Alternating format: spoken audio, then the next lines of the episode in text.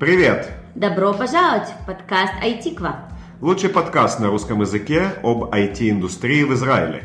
Я Майя Липкин-Гольберг, менеджер инноваций в известной международной корпорации. И я Борис Шапиро, основатель и гендиректор компании LetMe. У нас горячие новости индустрии Свежие тренды, интересные гости. и самый вкусный тыквенный латте.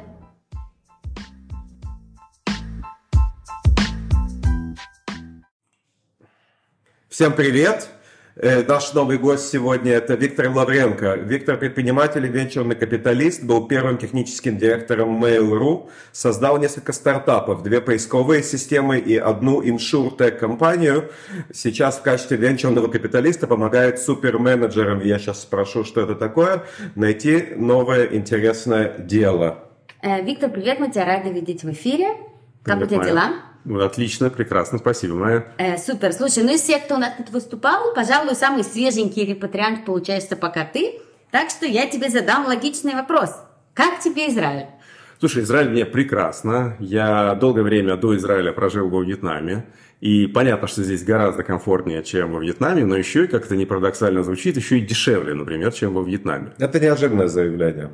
Да, почему? Потому что, ну, например, я, значит, э, ем исключительно кошерное мясо, то есть мне прям вот надо, чтобы туда кошер был на мясе.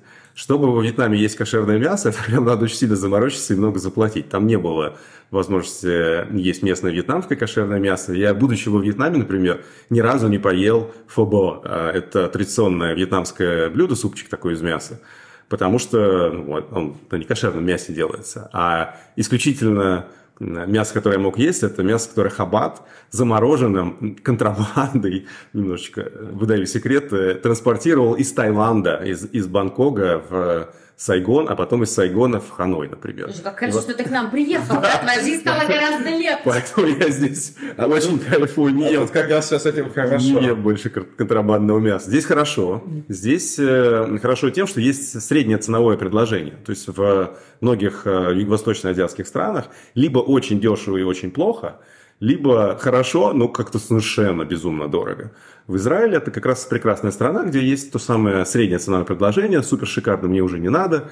Э, Вот э, чтобы все-таки было чуть получше, чем во Вьетнаме в э, дешевой забегаловке, да, мне Дорогие слушатели, я только хотела сказать, что кошерное мясо не надо запивать молочным тыквенным латте, и все будет хорошо. Вот, дался вам этот тыквенный латте. Я, э, я и Майя здесь в этой комнате представители относительно старой волны репатриации. Я и Майя переехали в начале 90-х годов и, в принципе, выросли здесь. То, что принято в некоторых кругах в Израиле называть поколение один с половиной. Э, Не буду сейчас вдаваться в подробности, как это получается один с половиной. Возможно, такого гостя приведем. Э, Каждая репатриация сталкивалась с разными проблемами, социальными, экономическими, культурными и так далее. И можно, конечно, догадаться, что люди, приехавшие из только что развалившегося Советского Союза или еще разваливающегося, в моем случае, Советского Союза, нашли себя в новой стране, в новой культуре, в новой экономической ситуации. Э, И даже массово достаточно образованные люди, получившие образование в Советском Союзе, вынуждены были как минимум в первые годы делать некий дауншифтинг. Там, пример моей семьи, например, оба моих родители педагоги и занимались этим всю свою жизнь, потом и в Израиле тоже, но начинали свои э, израильские карьеры отец чернорабочим на стройке, и мама няней в яслях. Э, И многие-многие люди вокруг нас тоже примерно так же и начинали. И раз уж мы вспомнили тыквенное лата и традиционные споры между разными волнами репатриации, а это началось не сегодня, это началось 70 лет назад, и ничего, в принципе, не изменилось. Один из сантиментов э, про то, что вот нам было тяжело, когда мы приехали, и вы, новые репатрианты, которые приехали сейчас, тоже должны э, съесть свой пуд соли, перефразируя наш заранее записанный вопрос, для того, чтобы э, стать израильтянином. Насколько это адекватный запрос и как он выглядит сегодня? Слушай, это действительно понятный эмоционально запрос. Э, Я прекрасно понимаю всех тех людей, которые страдали. Я в своей семье не первый, кто приехал в Израиль. У меня тети, дяди э, из Украины давно уже приехали, и у них э, была примерно такая к сожалению, судьба. Тетя, например, была вынуждена три года ездить в Вецерет, значит, мыть полы, потому что нужно было получить лицензию фармацевта, тогда нужно было ее получать на иврите. Сейчас, кстати, стало проще. У меня жена врач, она получила лицензию, сдавая экзамен на русском языке, и она уже у нее уже есть решайон, Прекрасно. прошел, прошел, прошло меньше года. То сейчас, на самом деле, Израиль э, и в целом стал, мне кажется, более э, значит, э, э, Толерантно? толерантным, да, принима, лучше принимающим, так скажем, репатриантов, в том числе русскоязычных. Но у, действительно вот у этой волны, у тыквенной алии э, есть особенность, что среди этой тыквенной алии очень много людей, у которых есть капитал. И капитал и человеческий, и скиллы, и знание языков, английский язык, например, да, и капитал денежный. То есть люди приехали с деньгами, с э, хорошим образованием. У многих есть бизнес-образование. Я, например, в э, Стэнфордской школе бизнеса учился в Executive Education, да, и много таких людей, как я, приехало. И, ну, довольно странно от таких людей действительно ожидать, что они пойдут мыть полы, ну, потому что, ну, как бы, э, на секундочку, да, их, их капитал и денежный, и э, скиллы могут работать для страны гораздо лучше, чем мыть полы, а мыть полы прекрасно моет робот-пылесос. У меня есть отличный робот-пылесос, могу порекомендовать модель. Так. Э, то есть, в принципе, ты говоришь, ситуация просто другая. Прошлые волны репатриации не принесли сюда людей экономически, социально самостоятельных и состоявшихся. Они требовали большей помощи общества и государства, и таким образом нынешняя вынужденная или запланированная репатриация в этой помощи не нуждается и самостоятельно может э, себя найти на рынке, и в культурной, и социальной жизни. Помощи, конечно, нуждаются все, и э, я думаю, что первая волна нуждалась, конечно, в гораздо большей помощи, в том числе потому, что приезжали люди, к сожалению, с советским бэкграундом. То есть э, люди, например, с хорошим инженерным образованием, но с полным непониманием, как работает вообще капиталистическая экономика, как работает маркетинг, как делать продажи, что такое брендинг, например, да, вот кто бы, кто бы тогда бы в начале 90-х бы был бы специалистом по э, коммуникациям, например, да, что это было такое. Не было вообще рекламы, как, как феномена в Советском Союзе. Поэтому был большой разрыв с точки зрения скиллов и ожиданий у той Алии, а с другой стороны, сам Израиль не очень понимал, как и что делать с этими всеми людьми, у которых... Ну, их немножко больше было, чем Да, их было гораздо больше, да, да, правильно. И капитала, к сожалению, у этих людей не было, да, это тоже ну, очень была грустная история, что многие продавали свои квартиры в центре крупных городов, и потом эти деньги проедали буквально за несколько месяцев. Но вот так, так был устроен рынок. Сейчас ситуация действительно иная. Сейчас все по-другому, и проще, и сложнее, но вот иначе. А, вот приехал, допустим, сюда новый репатриант, какой-нибудь топ-менеджер. Ты сам был топ-менеджером, очень экзекутив, допустим, в Mail.ru, да, приехали много людей, которые вот из твоего окружения, там, я их тоже знаю. Эти люди, они были топ-менеджеры э, в русскоязычных странах, допустим, да, они сидели на каких-то топовых позициях, там, в Питере, там, Киеве и так далее. И вот они переехали сюда, зная английский, у них прекрасное понимание международных рынков, как работает капитализм и что такое брендинг, они тоже знают. А как ты считаешь, какой шанс, что они в ближайшее время после переезда находят свое место вот, э, в израильской экономике, в стартап Nation, вливаются? Ну, смотри, давай сразу же во-первых, о терминах. А, есть еще более классный термин – суперменеджер. Его придумал не я, его придумал французский экономист Томас Пикетти. А, он э, написал э, прикольный труд э, «Капитал в 21 веке». То есть он взял учение Маркса и сказал, что, слушайте, у Маркса было много идеологии, и вся эта идеология очень часто не была основана на статистических данных. Давайте возьмем статистику, давайте посмотрим, как развивается общество, и попробуем предсказать, как будет развиваться капитализм сейчас. И сейчас капитализм развивается так, что да, есть огромное количество людей, суперменеджеров, это люди, которые получают доход и от капитала, и от своей работы. И действительно приехало очень много таких людей, суперменеджеров, а, которые а, пытаются применить свои капиталы и свои скиллы здесь, и действительно не у всех получается. Ну, почему? Потому что, наверное, Израиль все-таки не такая масштабная страна с точки зрения рынков. Израиль довольно, к сожалению... А суперменеджер обязательно про масштаб? Да, суперменеджер это очень часто про масштаб. Да, суперменеджер это большая корпорация, это действительно мультинациональная, корпора... мультинациональная корпорация, и это стартап, который стремится такой мультинациональной корпорацией стать. Поэтому ну, для таких людей у меня всегда совет, конечно, чтобы задействовать одновременно и свой капитал, и свои скиллы, а, на то, чтобы строить и участвовать в международном бизнесе, а Израиль все-таки больше воспринимать как прекрасной замечательной страной, в которой есть очень, не очень дорогая, вкусная кошерная еда. Угу. Люди, которые приезжают сюда с богатым опытом, э, западным образованием, знанием нескольких языков, и при отсутствии вот этой дыры познания, которая сопровождала репатриантов 90-х, насколько они вообще заточены становиться израильтянами, по-хорошему ассимилироваться, и нужно ли это вообще, по-твоему?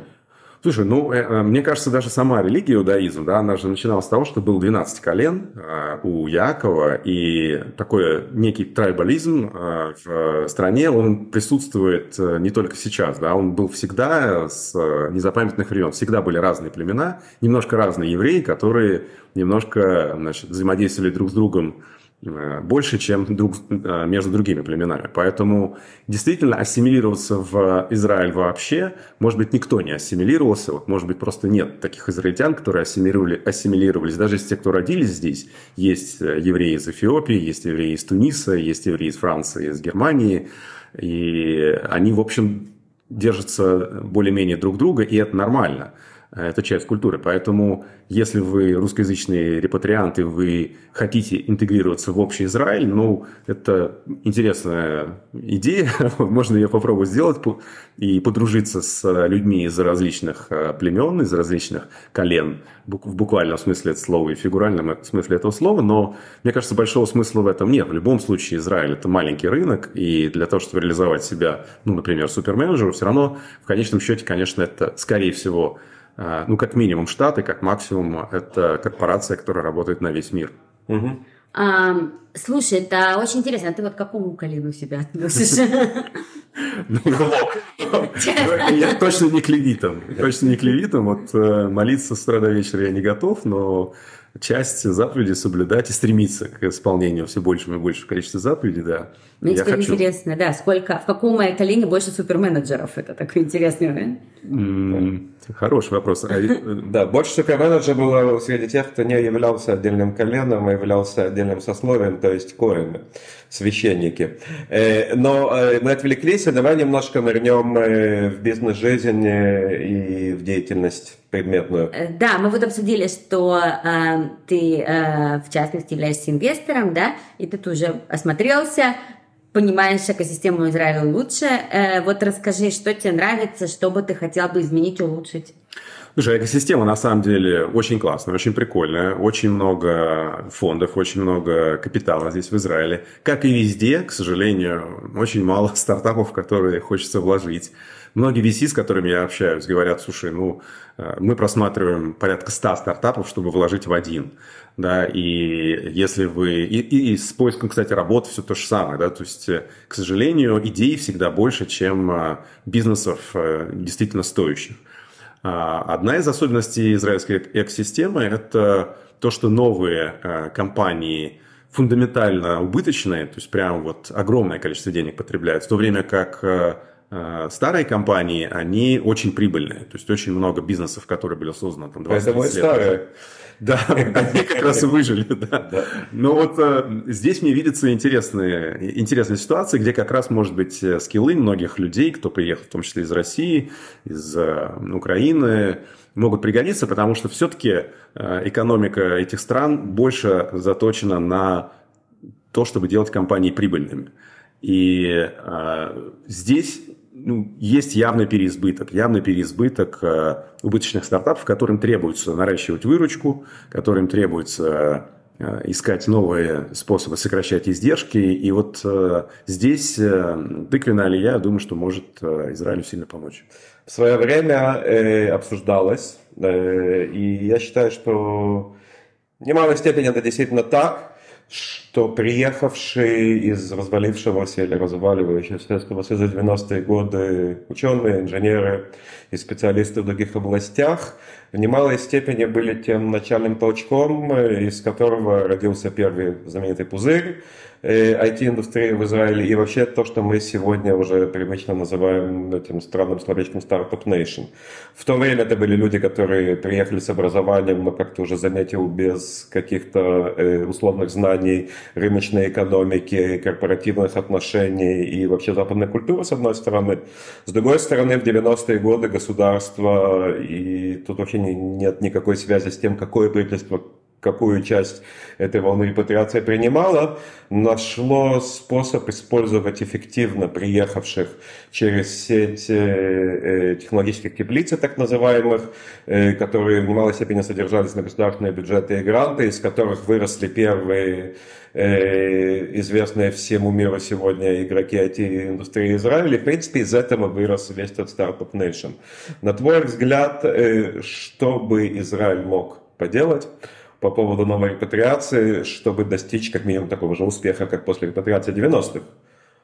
Ну, я думаю, что один из элементов, который ты не упомянул, тоже политкорректно, это то, что эта новая Илья, к сожалению, зарабатывала сильно меньше. То есть, ну так, по-честному, это приехала не, не просто высококвалифицированная рабочая сила, а еще и дешевая рабочая сила. Да, вот у меня там дядя, например, с удивлением рассказывал, обнаружил, что он пришел, вот э, привык как в советское время, да, есть э, какая-то разнарядка, да, есть какие-то фиксированные оклады. Вот есть инженеры, есть старший инженер, у инженера там, не знаю, 120 рублей у старшего инженера, 150 рублей, например. И вот он пришел, ему говорят, там, зарплата, например, 2000 шекелей в месяц. И он такой, ну, хорошо. Потом оказалось, что на самом деле можно было попросить 4000 шекелей, и машину можно было попросить, и бензин, чтобы оплачивали, можно было попросить. Угу. То есть многие, многие успехи, э, к, к счастью для Израиля, к сожалению, многих людей из э, той Ильи, были сделаны за счет того, что приехало много дешевой рабочей силы. Сейчас э, и вот... Ну да, дешевая, любая иммиграция – это дешевая рабочая сила по определению, своему, по крайней мере, на первой стадии абсорбции в новом государстве. Да, это правда. Ну вот, э, Я одна... хочу сказать, как работодатель на израильском рынке, который с радостью принимает у себя в компании новых репатриантов, в первую очередь по, идеологическим мотивам, но и в немалой степени потому, что мы близки культурно, и языково и так далее. Даже хорошие специалисты, которые себя хорошо оценивают на рынке, все равно зачастую будут дешевле, чем средняя рыночная цена. И it's okay, это нормально для иммиграции на начальной ее стадии. Это правда, это правда, то, что ты говоришь. Есть э, вот э, феномен тыквенного латта, он в том числе и в этом, да, что многие люди, которые приехали, они э, знают такой термин «экспат». Mm-hmm. Да, экспат это человек, который, то есть есть иммигрант, есть экспат. Кто так, э, есть шутливое определение, да, кто такой э, иммигрант? Это темнокожий человек, который приехал в страну преимущественно белую, да, а экспат это наоборот светлокожий человек, который переехал в страну преимущественно темнокожую. И у многих людей, которые приехали, у них есть хорошее понимание и, в общем-то, ожидание а, неправильное от Израиля, да, что они здесь будут экспатами. То есть, приехав в Юго-Восточную Азию, например, во Вьетнам, люди из России, из Украины, они экспаты. У них существенно больший доход, а, у них совершенно другой образ жизни, а, и, значит, они не страдают. Ну, они могут страдать по другим причинам, как я, например, страдал из-за замороженного мяса из Бангкока. Но, тем не менее, а, значит, э, одна из проблем интеграции таких людей да, в том, что многие из них не понимают. Ну, то есть, в смысле, да, понятно, что если ты иммигрант, то ты э, согласен принимать э, зарплату меньше, но зачем быть иммигрантом, если можно быть экспатом? Да? И многие... Тут есть проблема в определениях небольшая, и поправь меня, и ты, Майя, тоже, если я немножко э, не прав или в сторону. Я подозреваю, что приехав во Вьетнам ты не встретился там с представителем Министерства абсорбции Вьетнама, не получил корзину абсорбции, не получил скидки на ввоз товаров и автомобилей, не получил оплаченные государством курсы вьетнамского языка. И в общем и целом вьетнамцы не сидели и не мечтали о том, чтобы все э, Виктор со всего мира э, репатрировались во Вьетнам. И, как по мне, в этом заключается разница, что экспат – это человек, который живет где хочет. У меня в компании очень много таких ребят работают. Русскоязычные ребята в Аргентине, в Канаде, в Мексике, в Штатах, э, в Армении. Они приезжают просто в новое место, где им эффективнее проживать. Это история про, я называю обратной колонизацией. Когда э, колонист приезжает в свою колонию и за счет разницы ценовой живет там отлично, как я подозреваю, вы жили во Вьетнаме. И немножко другая ситуация все-таки.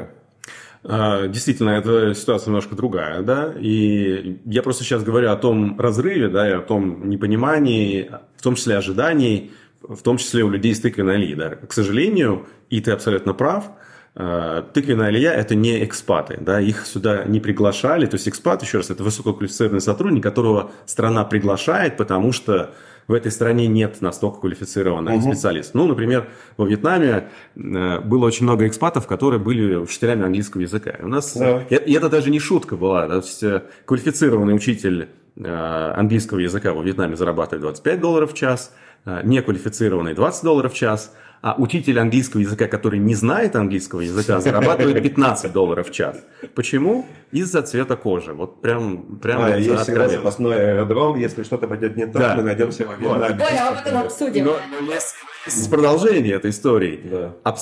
Native speaker, да, тот, кто родился, например, в Штатах, прекрасно говорит на американском английском, будучи этнически вьетнамцем, будет зарабатывать 5 долларов в час. Он будет зарабатывать в три раза меньше, чем человек, который просто не знает английского, который выучил одну английскую песню и ходит с, в детский сад, э, поет с маленькими детьми одну единственную песню, которую он зачем Ну, хорошо, наверное, пойдет. Плохо. Понятно. Плохо дороже. То есть мы с тобой согласились, по большому счету, что большинство людей, с которыми мы общаемся, они приехали последние два-два с половиной года в Израиль, им бы очень хотелось быть экспатами, но на самом деле они такими не являются, и страна, да. которых принимает, не понимает, что они так думают. Да. И вопрос, как можно выстроить мост между этим этими двумя понятиями, чтобы все сошлось? Ну вот э, мое решение, которое я пытаюсь, из которого я пытаюсь в том числе сделать бизнес, э, угу. это решение осознать себя человеком, который зарабатывает и благодаря своим талантам, и благодаря своим инвестициям. Нужно проинвестировать свои деньги. Не обязательно в израильскую компанию. Вообще израильская компания как феномен, мне кажется, не существует. Это все равно какой-то глобальный бизнес. Нужно войти в бизнес э, и своими скиллами, своим капиталом, на том уровне, на который действительно востребован. Найти такой э, вариант непросто. Такой вариант действительно лучше всегда искать через посредника. И именно поэтому индустрия VC существует. Потому что ну, если ты напрашиваешься на то, что типа вот возьмите мои деньги, пожалуйста, да, это немножко странно. То же самое нельзя напрашиваться, вот я такой умный, классный, возьмите меня, пожалуйста, к себе на работу. Нужен посредник, поэтому существует индустрия VC. Ну, а я, соответственно, пытаюсь э, скрестить VC и Executive Search. Я говорю о том, что вот есть классный там девчонка или классный парень, у которого есть и капитал, и скиллы, он нужен вашему стартапу. Давайте попробуем вместе сделать сделку и сделать так, чтобы все заработали много денег. Угу. Слушай, вот у меня вопрос э, в догонку, да?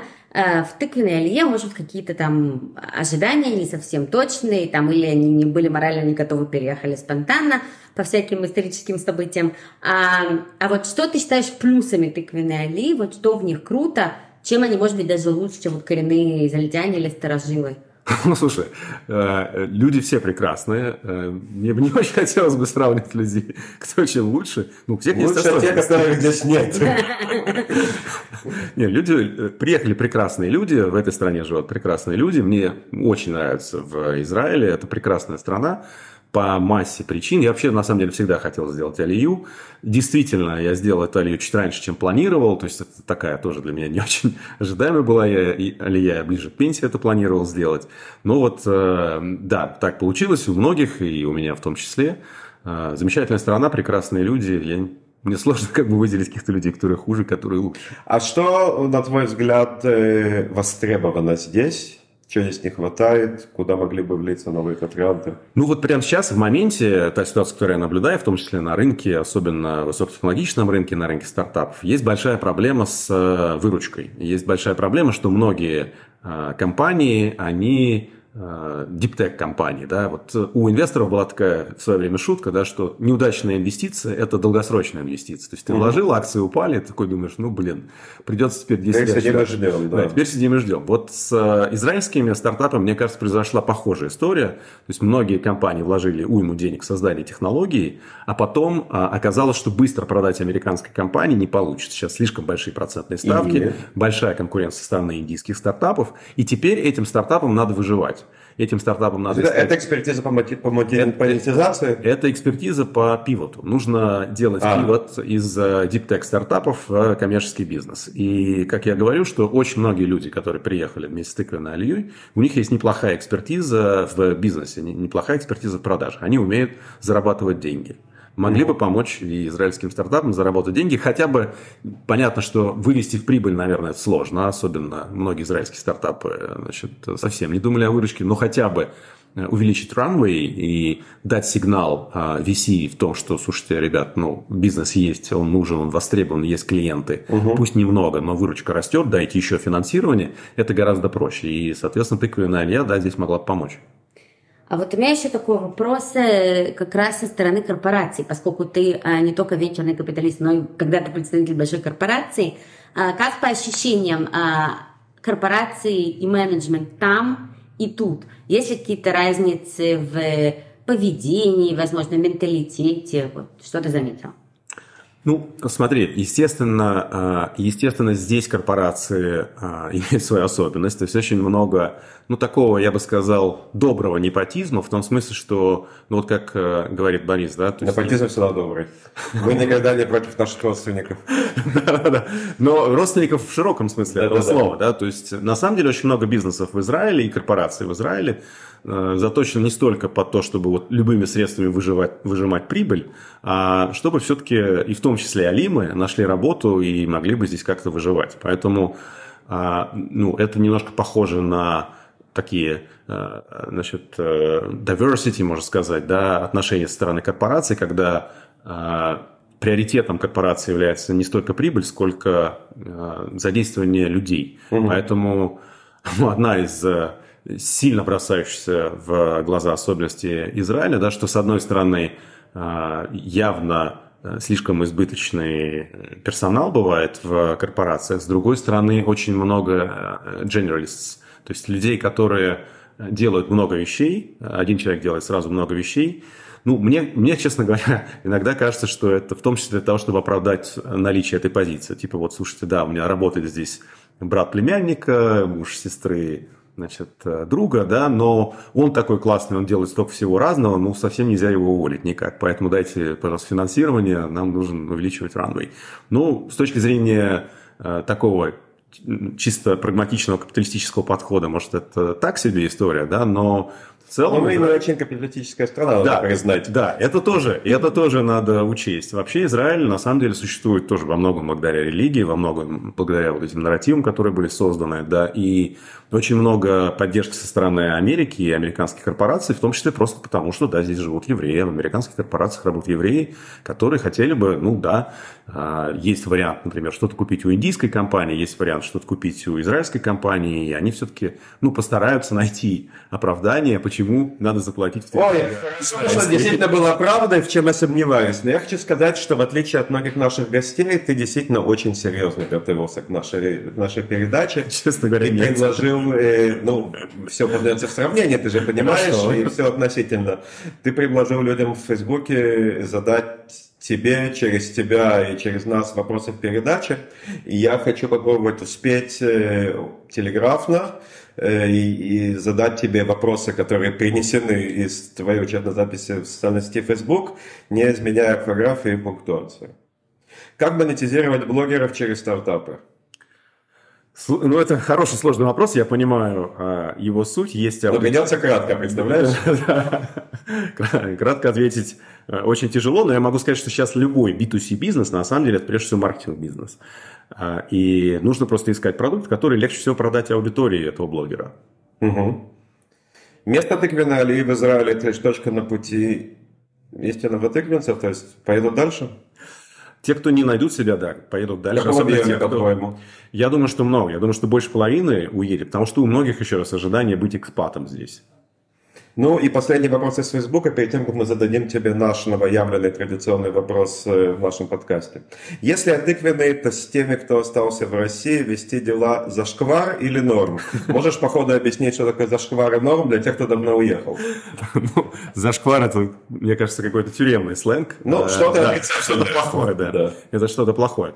Ну, смотрите, это каждый, наверное, решает для себя. Я, когда приехал, я пообщался с э, израильтянами, с сабрами. Они мне сказали, что, слушай, ну, если у тебя есть возможность взять деньги из России, бери. Э, Прекрасно. Если нет возможности оттуда взять, ну, не бери. Вот, поэтому тут, мне кажется, большой, значит, э, выбор за человеком. Если с точки зрения меня как VC спросить, ну, конечно, мне э, вряд ли хотелось бы, чтобы мои стартапы вели какие-то дела с, ну, скажем так, в широком смысле этого слова, со странами, у которых есть какая-то серьезная нестабильность по миллиону причин. Это и банковский комплайнс, ну, это в целом просто большие риски. Поэтому, ну, можно, наверное, да, если очень хотите, можно, но так, чтобы мало кто знал. То есть это не история про этику, это история про безопасность денег. Ну, э, есть много, много, граней в этой истории. Э, Как человек, я говорю, да, что значит, э, каждый решает для себя. Как финансист, это проблема, конечно, да. А, Я от себя добавлю, что как представитель корпорации у меня а, были довольно большие связи а, в СНГ, в частности в России. И действительно вопросы вот банков, переводов денег и так далее очень усложнили работу. Неважно, как политически на это посмотреть, чисто финансово и по бизнесу это стало гораздо сложнее. И а, мы тоже делаем это меньше, исключительно даже по техническим причинам. А теперь мы зададим тебе наш традиционный новый вопрос. А, вот если бы ты мог на машине времени отъехать и что-нибудь поменять, вот что бы ты поменял? Я бы, на самом деле, занялся бы этой деятельностью гораздо раньше. Да? То есть я э, сначала думал сделать какой-нибудь свой стартап, там у меня была масса идей, я думал, вот я сейчас запущу то, запущу это, запущу пятое-десятое, но потом я понял, что Израиль прекрасная страна, в которой есть огромное количество технологий, которые уже созданы, которые уже не просто профинансированы, а даже, может быть, перефинансированы, и нужно помочь этим компаниям просто больше зарабатывать, что я и сам пытаюсь сделать, и пытаюсь привлечь людей к тому, чтобы помочь им заработать больше денег, увеличить свой ранвей и получить новые инвестиции по хорошей оценке, потому что сейчас инвесторы смотрят, конечно, прежде всего на выручку, а не на технологичность технологий. Однозначно. Спасибо большое за твой ответ и спасибо за то, что поучаствовал в нашем э, выпуске. Я уверен, что в обозримом будущем мы предложим тебе поговорить с нами еще, потому что я думаю, что и нам, и нашим зрителям было интересно. Будем прощаться. Большое спасибо! Спасибо, спасибо, Майя, спасибо. Борис.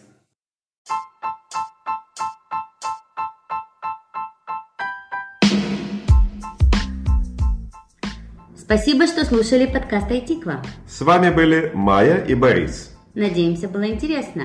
До новых встреч!